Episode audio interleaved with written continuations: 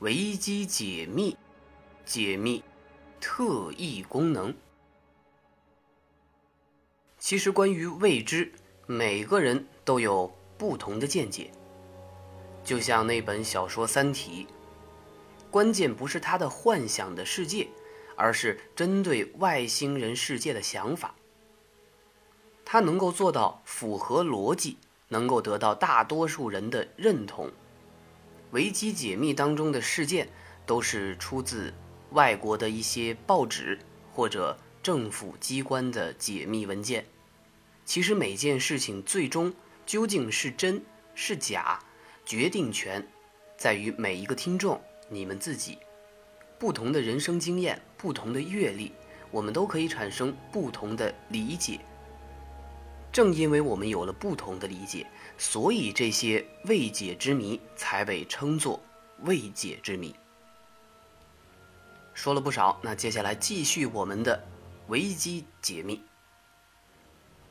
其实说到特异功能，它的学名叫做超能力，也是指心灵感应、透视、预知、念力、异影、特殊体质，比如说你身体能着火、能发电等等等等这些超自然的能力，被归类于超心理学的范畴之内。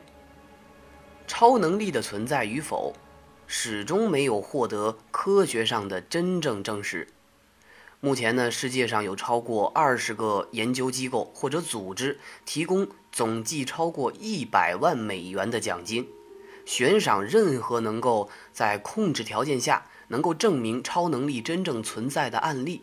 但是，那些奖金到今天为止都没有被任何人取走。由于超能力的展示常常被诈骗集团所利用，作为敛财的工具，例如像。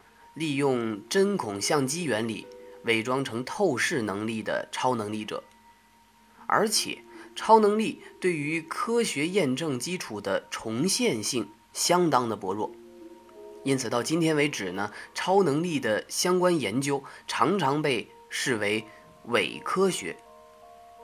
一般认为超能力是不存在的，超能力呢主要分为超感官知觉和念力。超感官知觉，它就是泛指辨识一般人所无法认识的现象，或者是指干涉该现象的能力。有比如说接触感应、透视、心灵感应、预知等等这些能力。而且现在催眠目前已经列入了心理学的范畴，而不再属于超感官知觉。念力呢，则是指它的。意志力，也就是不碰触物体而使物体动作，或者是移动粒子以产生高热、低温、电磁波等等的能力。其中呢，最为代表性的就是瞬间移动，而钱穆则以史书记载，像扁鹊可以隔墙见物等等诸多轶事。以及他小的时候的亲眼见证，认为特异功能不可妄加否定它存在的可能性。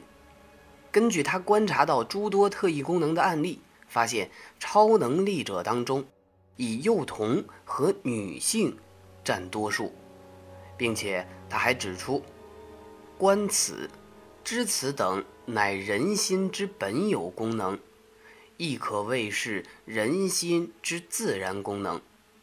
及其渐长，多在人世上历练，则此等功能渐失去。但经特殊训练，年长后仍保有此功能者，亦可有之。此等事，中国社会常见不鲜。而且在虚构作品中，常常以在青少年时期发挥能力的想象与发展心理学并谈。而英国物理学家 Barrett，他在1882年成立心灵研究学会，开创科学界特异功能研究的先河。经过他们以及后来陆续成立的许多其他研究机构的努力，一百多年来，科学家已经积累了相当多可信的实验和分析资料。比如说，意念制动能力，用意念移动物体，称之为意念制动能力。听起来像是魔术师的手法，难道有些人真的可以用意念移动物体吗？在英国心灵研究学会的网站上，有一张很吸引人的古老黑白照片，一位女士坐在桌子前面。她的双手做出一个动作，往上飘，桌面上的剪刀随着她的手势也浮了起来，悬在半空中。旁边呢，有一位绅士正在聚精会神地看着他的特异功能表演，并且认真地研究着。而前苏联有一位知名的特异功能女士，Nina Kulagina，她本是一个平凡的家庭主妇。从一九六零年开始，多次向科学家展示她的意念制动能力。比如说，他可以将手摆在桌子上方，但不触及到火柴棒，而让散满整张桌子的小火柴聚集在一起。他也可以完全不以手触碰，就让放在倒置大玻璃杯内的小玻璃杯移动。他其他著名的实验，还有在六英尺以外以意念控制，让密闭容器内的生鸡蛋的蛋黄与蛋白分离，还有遥视能力。所谓的遥视，顾名思义，就是可以看到非常遥远地方的景象。一九七九年，Irma Guber 和 Marilyn Schliz。进行了一个相当严谨的跨越欧美两洲的遥视实验。s h l e z 是一个具有遥视功能的特异功能者，他待在美国底特律的一个灯光昏暗的房间里边，每天呢用遥视能力观察随机选中的四十个意大利罗马的特定场景，包括圣彼得大教堂屋顶俯瞰景观。西班牙阶梯，一个公寓内的布置，罗马国际机场外从一座小山上看到的景象，还有博物馆一间放满绘画的房间，体育馆的俯瞰场景等等等等。同时呢，Guber 前往罗马的这些地点做实际观察的时候，用录像机录下自己看到的景象 s h l e z 脑海中。也是呈现的画面写下或者描绘出来，复印两份，一份寄给 Guber，另一份呢寄给德国的 Hansband，妥善保管。实验结束后，交给五个评判人员，他们各自前往实地做观察。他们发现 s h l e z 看到的景象与实际场景相当吻合。最后呢，他们的实验结果发表于1980年第四十四期和1981年第四十五期的《心灵心理学》学刊上。美国在冷战时期曾经找来特异功能人士，用他们的遥视能力观察苏联军事活动。1978年5月，苏联一架新型轰炸机坠毁于萨伊，也就是现在的。刚果共和国，美国的中央情报局想在坠毁的残骸上收集情报，他们动用了当时最先进的人造卫星探测技术，却因为当地植物太茂密而侦测不到这架飞机的残骸。后来，请来两位遥视功能者，一位呢是正在研究这个遥视功能的男士，另一位呢是女士。他们都描绘出了一条河流，而这位男士则明确地指出，飞机坠毁于河中，尾翼还飘在水面上。CIA 在萨伊当地的分局推测的坠机地点与遥视者所看到的位置相差甚远，约有七十英里。而当他们按照遥视者提供的位置去寻找的时候，很快就发现了坠落的飞机，远隔千里外的景象，遥视功能者他是如何看到的呢？背后的原理和机制又是什么？科学家们目前还没有理想的解释。再有一个，就是思维传感。思维传感功能，也就是一般人所说的心电感应。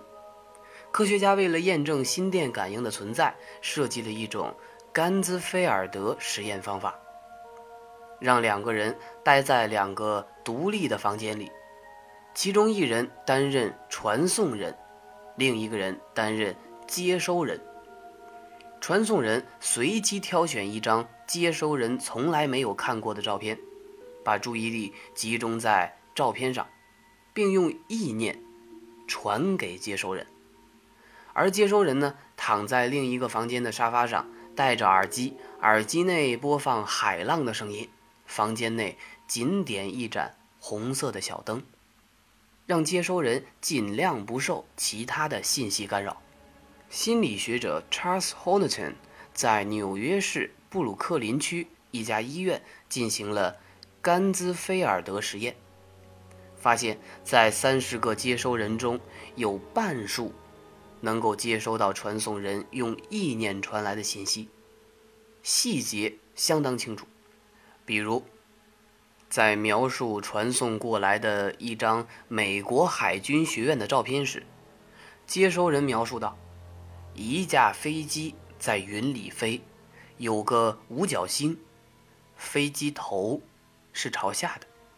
而在一九一六年，物理学大师爱因斯坦与心理学大师弗洛伊德对眉心进行了一次轰动世界的特异功能实验，地点就在维也纳郊外的一间公寓。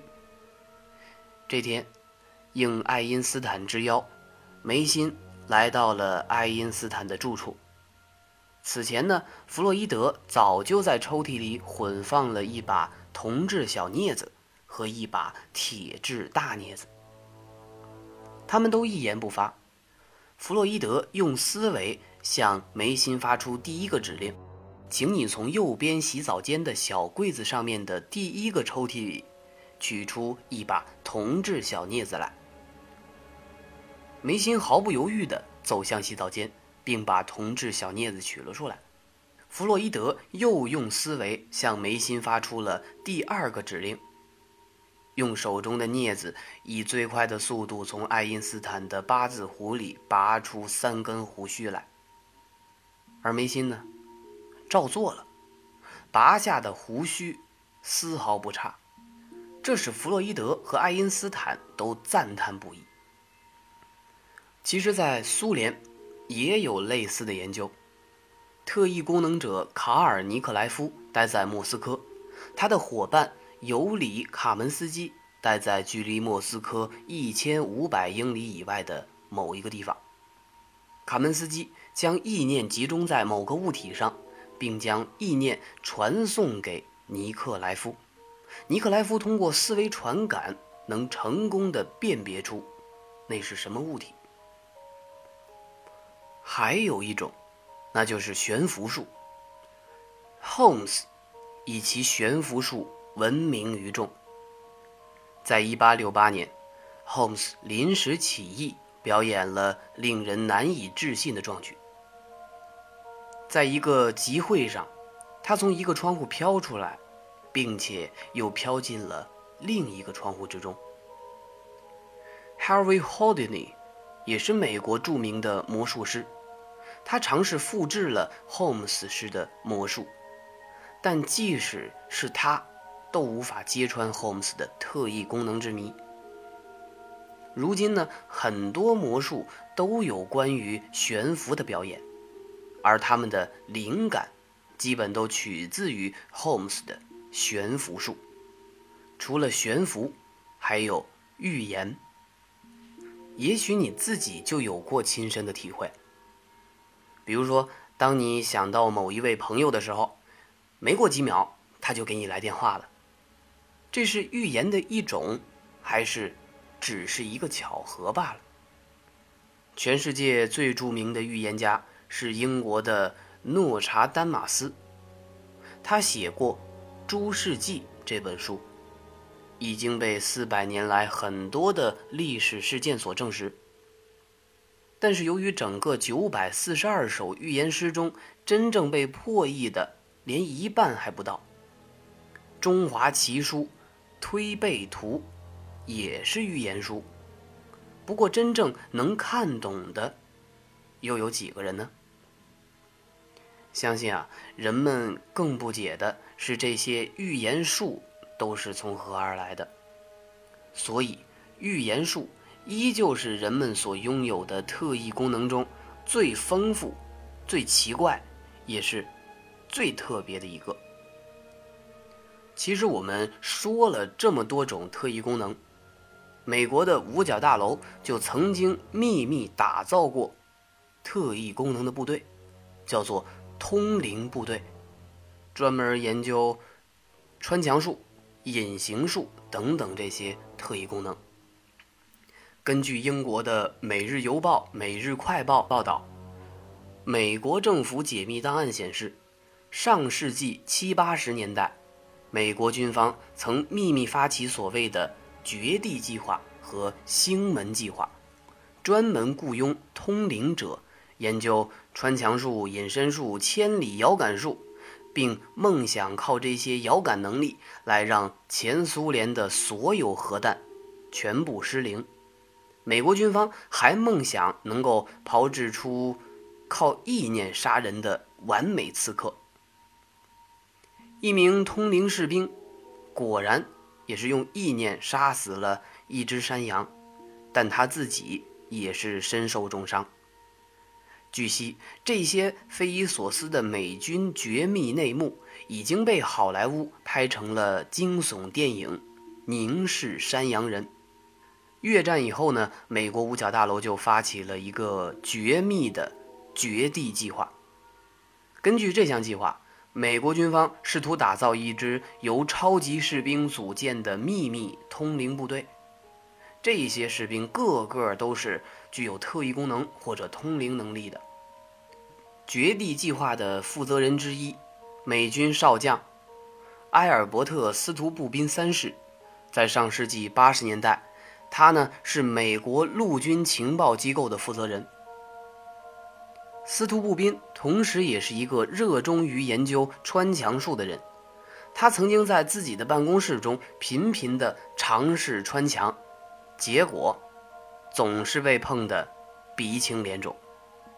其实，美国呢还秘密地发起了一项星门计划，试图雇佣千里眼和通灵者，通过遥感能力来探测千里之外的敌人的情况。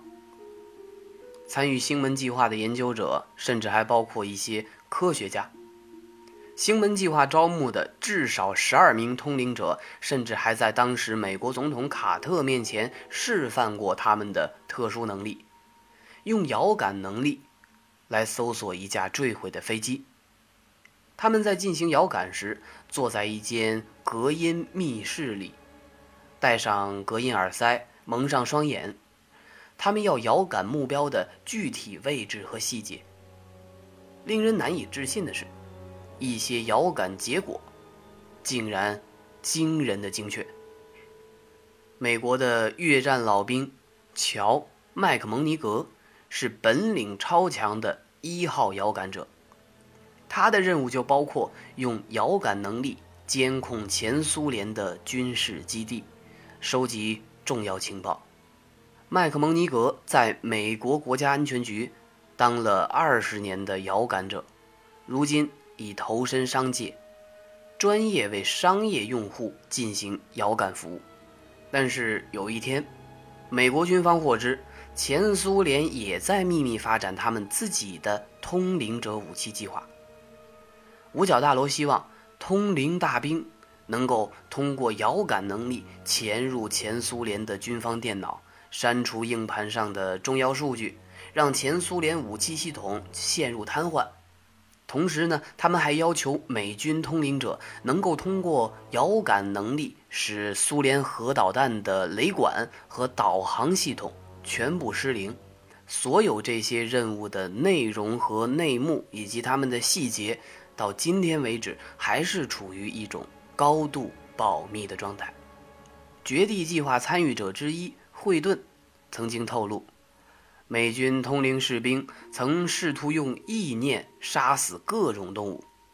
首先，他们试图用意念杀狗，但是却没有成功。最后呢，他们选择用意念来杀死山羊。